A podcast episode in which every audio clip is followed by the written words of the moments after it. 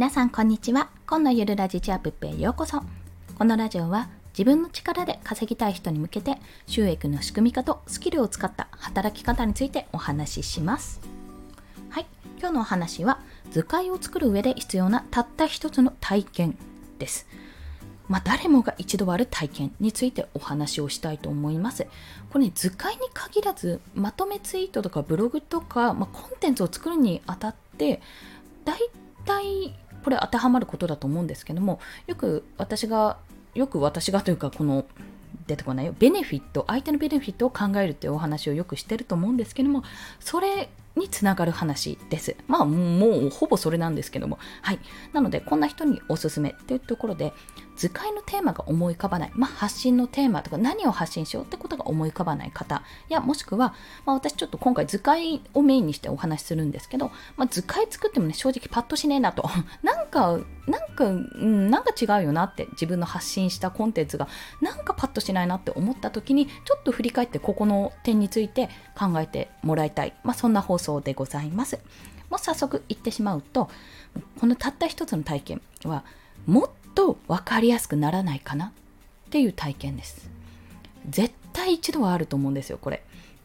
まあ、いろんなパターンであるんですけど、私も小さい頃だったら、例えば、勉強もそうですね。小学校の頃の勉強とかももっと分かりやすく話してくんねえかなとか そんな風に思ったこともありますし、まあ、人とのね会話の中でももっと分かりやすいえどういうことそれどういうことって言ってもっと分かりやすく話してよって思うことももちろんそういうふうに言われたこともおそらく経験としてあるかと思います、まあ、勉強は如実ですしあの板書ね今板書しないんでしょうけど黒板のあのね分かります？あのバーって書かれたことをこうなんかノートに移したりやるじゃないですかあれもねなんかすっごい分かりづらくてもうノートにうまく書けないなと思ってすっごい嫌だったんですよ私まあ理解できてなかったんですけど、今考えると。で、ああいう経験が、要はね、図解につながるっていうわけなんですね。まあそれをどういうことかっていうと、まあ、基本的に図解を作るって、くさんの情報をまとめることなんですよ。それってまとめツイートとか要約とかそういったものと一緒で、それこそあらすじとかね、そういうものも全部こう、大きなこういろんなこう要素要素とかいろんな物語とかすっごい書けば書くほど長いものをギュッてこう縮めるものじゃないですか。で、まあ、そういう作業がまあ私は図解とかインフォグラフィックの世界だと感じているんですが、まあ、それを要はいろんなパターン、まあ、勉強って話をさっきしましたけど勉強だけじゃなくてもう例を一つ挙げると私ね本当にこれ作ってほしいなと思うんですが長期連載のキャラクター相関図もうあのもう具体例挙げると、ワンピースをね、途中まで見てたんですよ、私。ルフィが、俺は海賊王になるぞの、あのルフィさんのね。あれがですね、途中まで読んだんですけど、もう追いつけないわけなんですよ。分かりますこの気持ち。あの、結構読んだんですよ。いや、結構なのかな？わかんないけど、ドフラミンゴ編ぐらいまで読んだ？あれ？違う、ドフラミンゴ編の後に和の国編か。和の国編の、あれ？和の国編？どっちが先だっけ？まあでもその辺までは読んだんですよ。その辺までは読んだんですけども、結局、その後読まなくなって今どうなってるかも全然分かってない間にもうアニメ版のキャラとか映画版のキャラとかいろんなものが混じり合って今どうなってるのか全然分かんないんですね。でそんな長期連載のキャラクター相関図とか一緒一つ一つの本の本というか編のですね何々編何々編っていうののパッと見のなんか1枚でいいんでインフォグラフィックとかあったらもうめっちゃ見たいと思いますもん。中身すごい気になるしそこ。まあ、その辺ちょっとねあのネタバレになるのかもしれないのであんまりよろしくないのかもしれないなということを考えているんですけども、まあ、分かんないですよ。分かんないんですけど、まあ、でもそんな風に長期連載のキャラクター相関図とか概要あらすじを、まあ、パッと1枚のなんか図解とかに起こされたらもう絶対にそれを需要があると思ってるわけです、まあ、それぐらいの膨大な情報量を1枚にまとまってるもう自分もねもっこれをあの読む時間はないんだけど読みたい。あでもこれも聞きたいし分かんないし。でもなんかもっとパッと見てなんか分かってあこれを見たらあ次あのもう少し詳しく読んでみようって時間があったら読んでみようって。でも忘れちゃうんだよな。これなんかなんか思い出せる何かないかな？みたいな。感じで作ったものが図解なんだと思っております。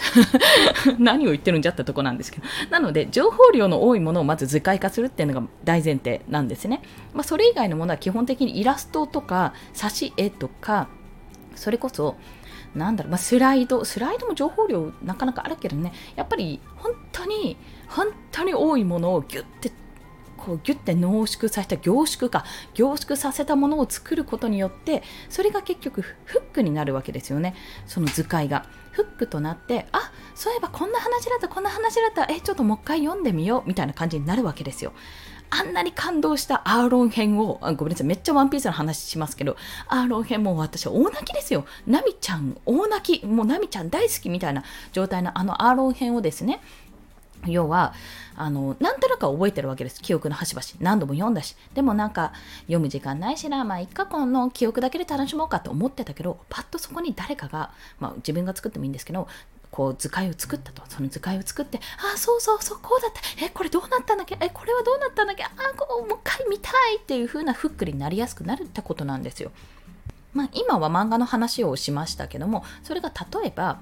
あの本とかでもいいわけですね。まあ、よくみんなが紹介してるあの、ごめんなさい。私の界隈ではみんなが紹介してるんですけど、あの、禁断の文章術ですよ。メンタリスト DAIGO さんの、あの、人を操る禁断の文章術って本も、あれもね、中身めちゃめちゃ、私 Audible 版で持ってるんですが、めちゃめちゃ聞いて、めちゃめちゃやっぱり、中であこういうこともこういうことも大事だあこれも大事あこれも大事っていうことがたくさんあるわけなんですね。で内容を聞けば聞くほどあそうだよねそうそうこういうやり方あ分かるこれすごい成功したことあるみたいなことが思い出されるわけですよ。でもやっぱ忘れちゃうんですよこれ。いくら自分で実践しようとしてもいくら自分でまとめツイートをやったとしてもやっぱ忘れてしまう、まあ、そういった時に図で1枚でパッて目にとどまる目につくようなものがあればやっぱそれを見るだけでああなるほどって思い出すしそうそうこれこれっていう風になるじゃないですか、まあ、そんな形で図解がフックフックとなって本編への誘導にもつながる。というところ。そして最後が自分が忘れないためのメモを作る感覚。まあこれさっき言ったんですけどね。自分が忘れないためのメモを作る感覚でいわゆるノートにまとめるとかまとめツイートをするっていうのも大事だけど図解を作ることで結構そのツイートよりツイートよりはもっと情報量を多く作ることができる。でやっぱ文章を読むっていう力まあね年々落ちてきてると言われてるんですがそちらも本当に大事なので本当にそこはつけていきたいんですけどつけていただきたいんですけども私もね私含めですが。でもやっぱりパッと分かりやすいのって漫画とか絵とかイラストとかの視覚情報なんですよ。動画とかね。そういったもののようにやっぱり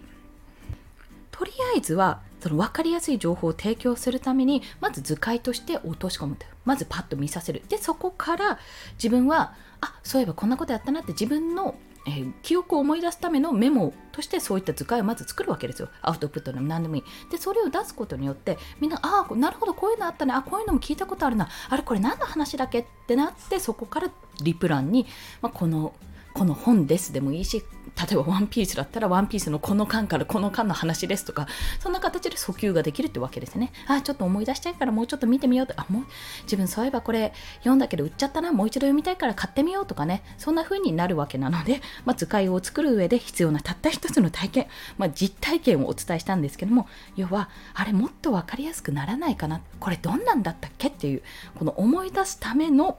ものです。はい。それをね、考えると、あのもう少しこれ分かりやすくなるんだったらどうやって自分だったらどう表現するかなっておそらく漫画家さんだったら漫画を描くでしょうしイラストレーターさんだったら1万円とかにするでしょうし私みたいに図解を作るのであれば図解として作るだろうとそうでまとめあの要約がうまいあのライターさんだったら一つのまとめ記事みたいにするであろうと思いますが、まあ、そんな形でもっと分かりやすくならないかなっていうそういった気持ちを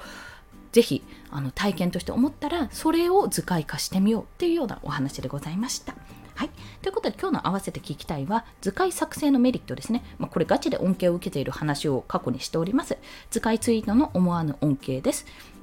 はい。あ、まあ、図解ツイート経由でお仕事をいただけている。またね、実を言うとちょっと最新というか、ここ、ここ数日の話なんですけども、あの、とある方からお話をどうですかっていただいてるところ、まあ、その続きが気になって続きの返信待ちになってるんですけども、まあ、そんなお話をいただいてるのでいやガチでね発信はしとくべきですよって 思いました。で練習がてらにもなりますしそこからどんどんねあの技術磨いていけばどんどんどんどん目に留まりやすくもなるのでもしよろしければあのこの発信を聞いてちょっと夢を抱いていただければとそんな風に思っております。それでは今日もお聴きくださりありがとうございました。この放送いいねって思われた方、ハートボタンもしくはレビューなど書いていただけると嬉しいです。また、スタンド FM では1日3放送しております。フォローしていただけると通知が朝昼晩と飛びますので、よろしければフォローもお願いいたします。まあ、これですね、あの今回の話は現にめっちゃ有益なお話を聞いた。でもね、音声だったんですよ。で、ちょっとね、長かったんですよ、それ。長かったので、なんかこれコンテンツ欲しいなって思って、あ、じゃあ図解作ってみようって思った次第なんですね。で、聞く自体は全然いいんだけど、これもっと私頭の中じゃなくて、ちゃんと留めておきたいって思ったからこそ作ろうと思ったので、まあそういった何かしらきっかけがあって、あのもっとこれを分かりやすくしたいっていうふうに感じたのであれば、ぜひ図解に、作りに挑戦してみてください。ということで皆さん、今日も一日頑張っていきましょう。コンでした。ではまた。